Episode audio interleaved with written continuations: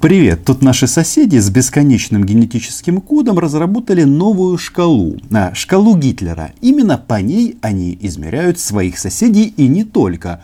В том числе и российскую оппозицию. Да, вы догадались, я говорю о стране, которая все время встает с колен и имеет, как они говорят, тысячелетнюю историю. Мне кажется, нужно все-таки эту тему рассмотреть подробнее и прийти к общему выводу. Так кто тут а, фанат Гитлера? а кто а, наоборот.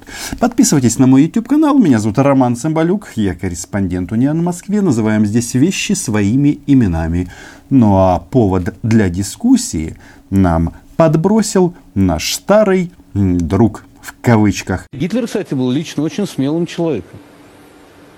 В отличие от этого, Гульфик не косил от армии. Это просто интересно, потому что получается, что Гитлер лучше Навального.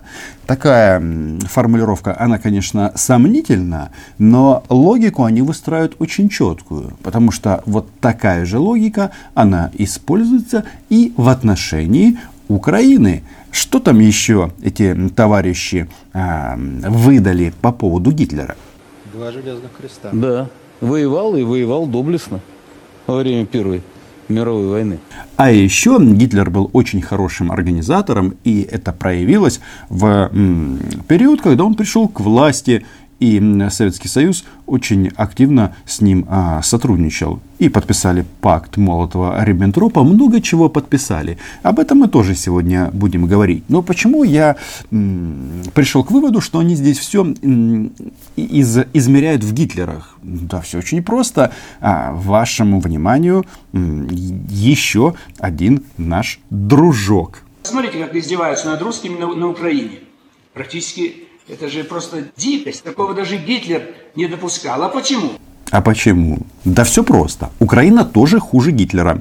Навальный хуже Гитлера. Тогда получается Путин лучше Гитлера, если мы используем непосредственно а, вот такую привязку. Ну, хотите мерить Гитлерами?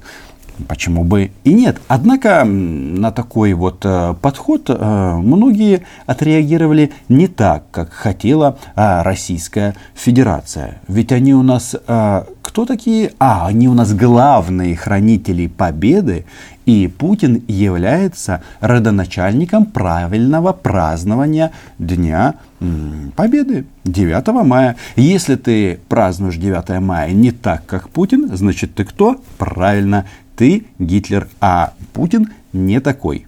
Латвия сегодня неожиданно занесла в черные списки нашего коллегу Владимира Соловьева. Глава МИДа страны обвинил журналиста, цитата, в гларификации нацизма. Что же получается? По шкале Гитлера решили померить самого Соловьева. Ведь если он гордится и ему импонирует храбрость Адольфа, а, его организаторские способности, то почему бы не применить это а, и в отношении него. Ну, согласитесь? В одной из передач, где обсуждался судебный процесс над блогером Навальным, который позволил себе называть судью не «Ваша честь», а «Оберштурбанфюрер». Алексей Анатольевич, я так понимаю, не теряет чувства юмора, но если говорить о его судебном процессе, то, знаете, ну, там вот э, все есть, кроме э, непосредственно судебного процесса. Ведь э, любой здравомыслящий человек понимает, что Навального преследуют за его политическую позицию, за то, что он бросил вызов самому, нет, не Гитлеру, а сам хочет а, потягаться за главное кресло в Российской Федерации. И, естественно, без разрешения такие вещи не поддерживаются. И как назвать такого человека? Но, согласитесь, он реально хуже Гитлера. Речь зашла и о нацистских преступниках, в том числе о Гитлере. Но сам Владимир Соловьев заявил, что выдергивание слов из контекста... Гитлер, кстати, был лично очень смелым человеком. В отличие от этого, Гульфик не косил от армии. Из контекста? А вот это что такое? А, это он не говорил? Может быть, это бандеровцы нахимичили и создали фейк. И обвинение со стороны Риги воспринимает как оскорбление памяти своих родственников, погибших в годы войны. Однако вот эти вот товарищи, которые во главе с Владимиром Рудольфовичем собираются у него уже много-много лет подряд, чем они занимаются? Разжиганием межнациональной розни. И опять же, если а, ты сейчас не поддерживаешь Россию, а, ее внешнюю агрессивную политику, тогда ты Гитлер, и им наплевать где были ваши деды в годы Великой Отечественной или Второй мировой войны. Так? Так. Давайте-ка вспомним, когда они напали на Украину, какую они символику себе выбрали. Правильно, Георгиевскую ленту. Мол, они, а, деды победителей, отправились воевать с Гитлером. Шкала-то у нас Гитлера. И просто хочется напомнить, что саму Георгиевскую ленту, как символ победы, россияне внедрили в начале 2000-х годов, когда президентом уже был Путин. И, может быть, Путин и победил Гитлера? В российском сознании вполне возможно. Но в истории было немножечко не так. И когда эти товарищи нам рассказывают, что мы как-то неправильно чтим память наших дедов, то хочется послать их на три буквы. И нет, это не ДНРы, не ЛНРы. И вы меня поняли, направление. Потому как а, эта история Великой Отечественной войны, использую российский термин, она используется исключительно для того, чтобы обосновывать российское вторжение в Украину и другие страны. Ведь они так хотят всех – мерить Гитлерами. А получается, что это можно сделать и в отношении них. Это абсолютный Орвал, когда меня, еврея, и антифашисты, которые каждый день в эфире борются с попыткой реабилитировать нацизм как на Украине, так и в странах Балтики. А возможно, с этим явлением нужно бороться в самой России. Ну, нет, не нацизм, не фашизм. А некоторые эксперты и политологи используют слово «рашизм». И не надо здесь прятаться за происхождение. У нас тоже, например, в Украине президент еврей, за него проголосовали граждане Украины. Но вот эти вот а, негодяи а, в чем нас обвиняют? А, то, что мы антисемиты. Частенько же такое бывает, правильно? И даже однажды я у пресс-секретаря президента России Дмитрия Сергеевича Пескова спрашивал, а как так получается, что у вас на государственном телевидении президента соседней страны, то есть Украины, называют как? Нацистом. По-моему, это перебор. Это оскорбление, оскорбление нас, украинцев. Но это же его работа мерить Гитлерами и оскорблять. Теперь померили Гитлерами его.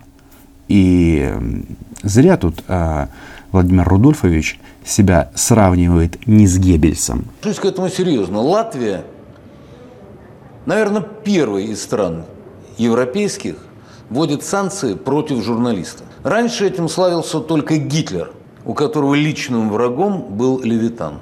Какое смелое сравнение. Однако, э, вы знаете, э, вот российский подход в измерении Гитлерами, он э, в чем его особенность? Что они на исторические процессы смотрят исключительно выборочно. Вот, э, например, я тут э, прочитал, готовясь э, записать это видео, о том, что тот же Левитан 22 июня 1941 года в 12 часов дня прочитал сводку германского информационного агентства, где рассказывал о доблестных подвигах немецких солдат на севере Африки. А буквально через несколько часов выступил Молотов и сказал, что Германия напала на Советский Союз. Так и было, она напала. Но возникает вопрос, а что же Левитан? Раз он был такой а, противник а, Гитлера, то почему а, в день начала войны он гордился и прославлял вермахт? А все очень просто, потому что и Левитан, и сейчас вот современный его аналог, ну, как он себя называет, они а, были ртом а, тоталитарных систем и своего мнения, по сути, особо не имели. И сегодня одни враги, завтра другие. Но вот эта вот история насчет, э, я мысль закончу, о том, что а, я же у Пескова спрашивал, ну что же это вы творите? А, обзываете нашу страну нацистами, да? Вам вообще ни, ничего не мешает? Забыли? Все забыли? Или нет, э, не забыли, но интерпретировали по-другому? Сегодня какая-то очередная журналистская, не хочу употреблять точный термин. Владимир Рудольфович, не надо стесняться, употребляйте, вы не левитан. Спрашивает пресс-секретаря президента Российской Федерации, а вот это правда, что называют на некоторых передачах Зеленского нацистом? Это позиция российского руководства? Нет, это моя личная позиция, моя, Владимира Соловьева. И если ты в Униане не можешь это понять, я тебе лично это объясняю. Только я прекрасно знаю, как здесь все устроено. Вот эти вот товарищи, они же не просто так а, на хрещение а, прыгают в прорубь и их привязывают а, веревкой к руке. Для чего? Это мысль Невзорова. Для того, чтобы в любой момент из Кремля можно было дернуть а, эту куклу, и она открывала рот так, как нужно. И это не исключение. И в данном случае а, все четко, а система четко а, вертикальная. И измерять в Гитлерах это не, не самый плохой вариант. И, кстати, на защиту Владимира Рудольфовича а, пришла еще одна наша подруга, а, которая всегда бдит за то, а, чтобы везде а, был такой порядок, как а, это соответствует видению Кремля. Фантастическая новость. А, думали, фейк. А, оказался не фейк, но фейк. Такое тоже бывает.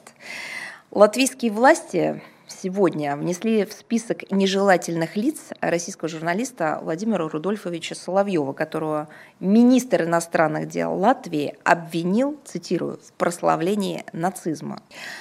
Единственное разумное объяснение произошедшему видим в том, что Рига заблокировала пакет телеканалов ВГТРК и Rush Today, и именно эта политика отключения неугодных каналов в рамках кампании по удушению российских и русскоязычных средств массовой информации в Прибалтике привела к тому, что Ренкевич распространяет дезинформацию. У него просто нет возможности все это посмотреть.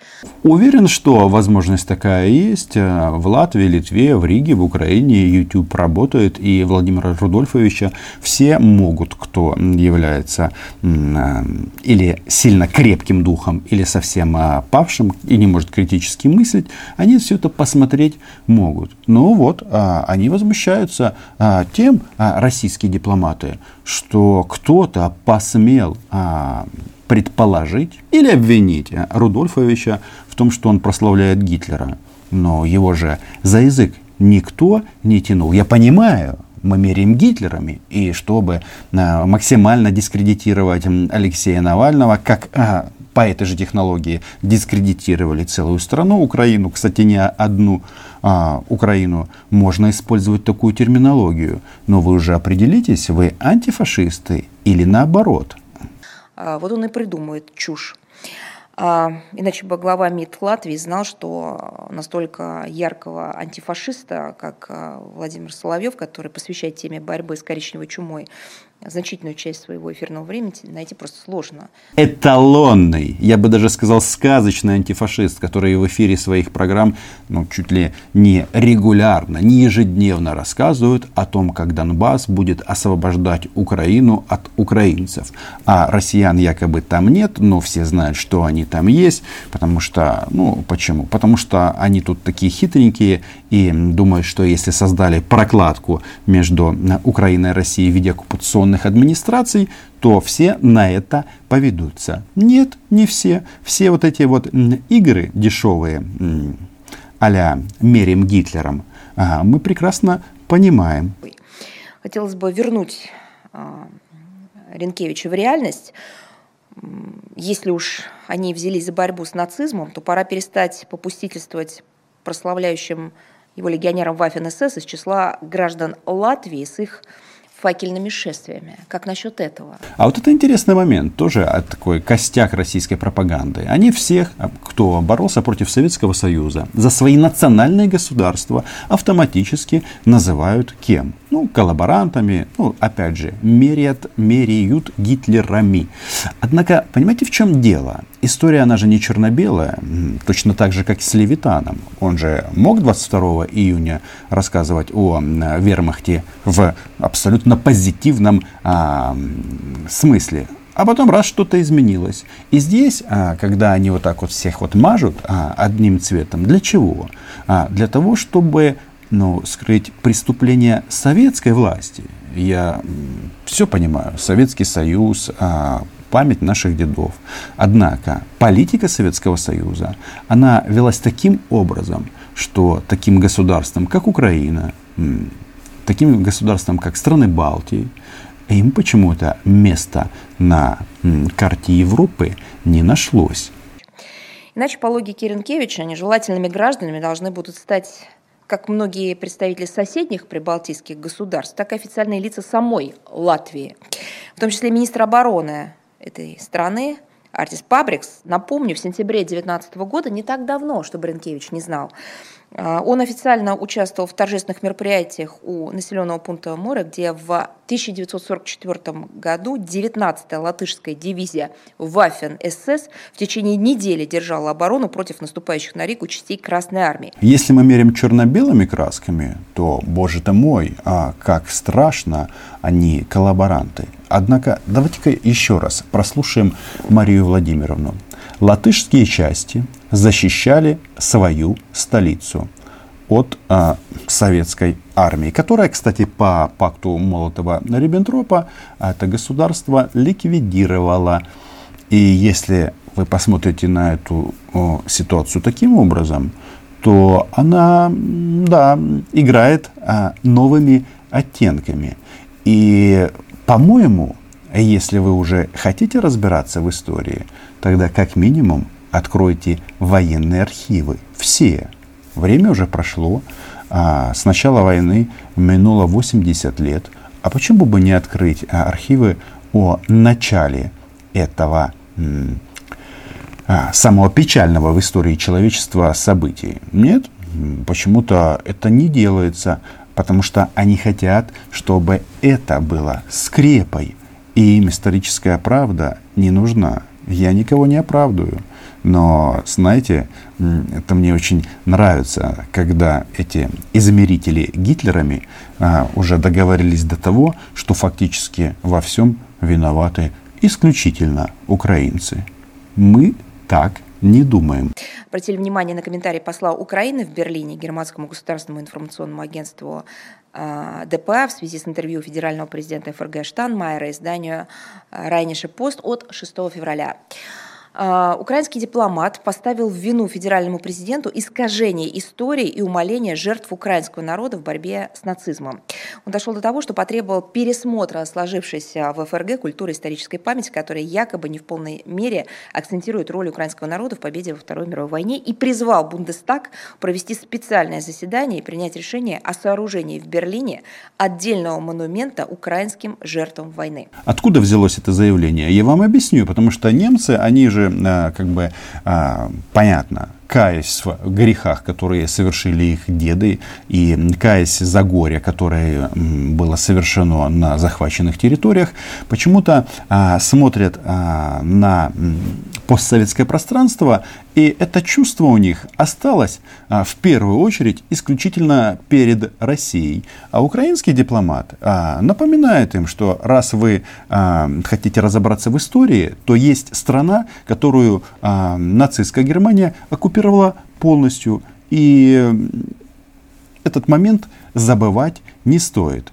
Тем более вот эти вот темы, знаете, там, а, как строить отношения с Россией в Германии, они в каком ключе вращаются, что, мол, а, ну да, неудобно получилось тогда, и, может быть, а, сейчас нужно продолжать экономическое сотрудничество с Россией, и там про Северный поток-2 вспоминают. И наш посол, как мне кажется, четко артикулировал, что если вы хотите э, обосновывать, опять же, какие-то действия сегодня историческими моментами, то имейте в виду, что вермахт захватил всю Украину со всеми вытекающими последствиями. Подобные призывы э, воздать должное погибшим звучат в данном случае цинично, потому что они звучат из уст представителей страны, которая ежегодно голосует против резолюции Генассамблеи ООН по борьбе с героизацией нацизма, неонацизмом и другими видами практики, которые способствуют эскалации современных форм расизма, расовой дискриминации, ксенофобии, связанной с ними нетерпимости. Украина и США голосуют против этой резолюции. Страны ЕС воздерживаются.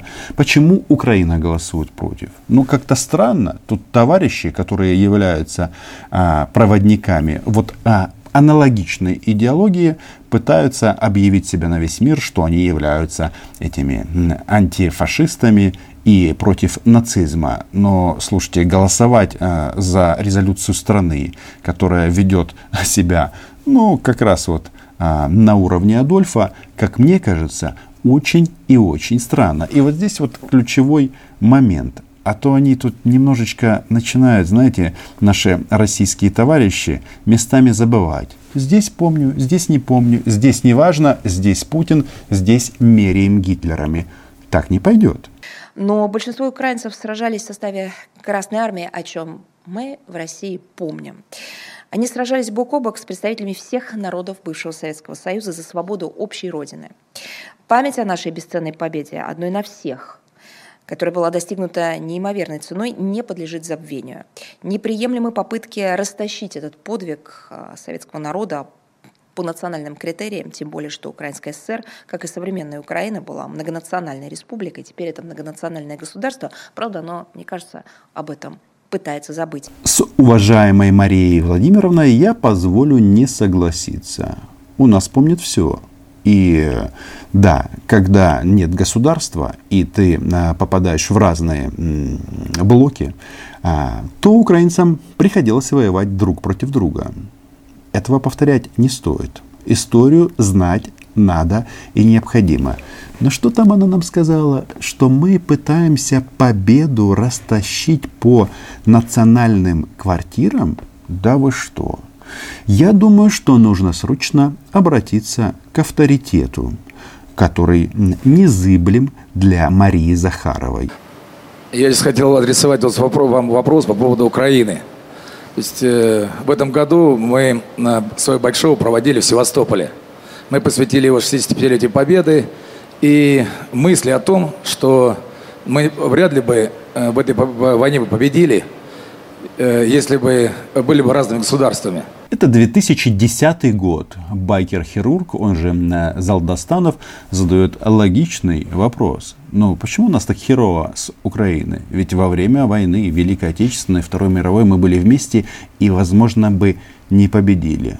А что сказал авторитет для Марии Владимировны? Где там этот э, хирург сейчас? Не знаю, снег выпал, может быть, э, на мотоцикле не гоняет.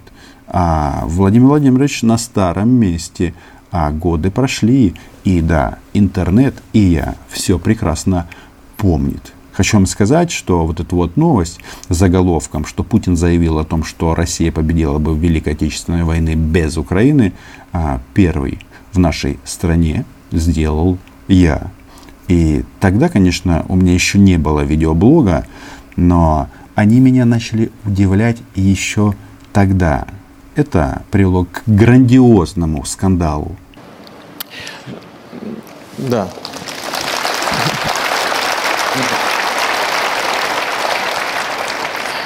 А вот теперь по поводу наших отношений э, с Украиной. Я позволю с вами не согласиться, когда вы сейчас сказали, что если бы мы были разделены, мы не победили бы в войне. Мы все равно бы победили. Потому что мы страна победителей. И, и более того, вот под тем, что я сказал, есть определенное основание. Если мы посмотрим статистику времен Второй мировой войны, то выяснится, что, а собственно, что выяснится, там это все есть.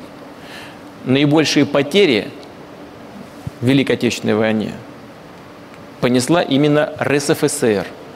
Более 70% потерь. Это значит, что война выиграна, не хочу никого обижать, но в основном за счет ресурсов человеческих и индустриальных ресурсов Российской Федерации. Повторюсь, это 2010 год. До вторжения в Украину оставалось еще 4 года. И что-то мне подсказывает, что в том числе на основании вот этих вот размышлений они сделали то, что сделали. А сейчас, спустя годы, уже после вторжения сколько, 7 лет прошло, они тут нам рассказывают, кто хуже Гитлера, а кто лучше. И идеология, которая построена в российском государстве под а, определение фашизм, подходит более, чем а, то, что происходит в Украине. И что они делают? В первую очередь занимаются расчеловечением. Потому что мы же там кто? Братья. Но чтобы в нас стрелять, нас называют фашистами и нацистами. Но вопрос в том, кто больше Гитлер, я, наверное, оставлю открытым. И вы сможете об этом написать в комментариях. Подписывайтесь на мой YouTube канал. Здесь мы называем вещи своими именами. Ну и фашистов фашистами. А, отдельное спасибо моим патронам и патронессам. Лайки в подобайке, а, репосты. Все это приветствуется. Вот она, новая метрология. Мерим Гитлерами. Чао.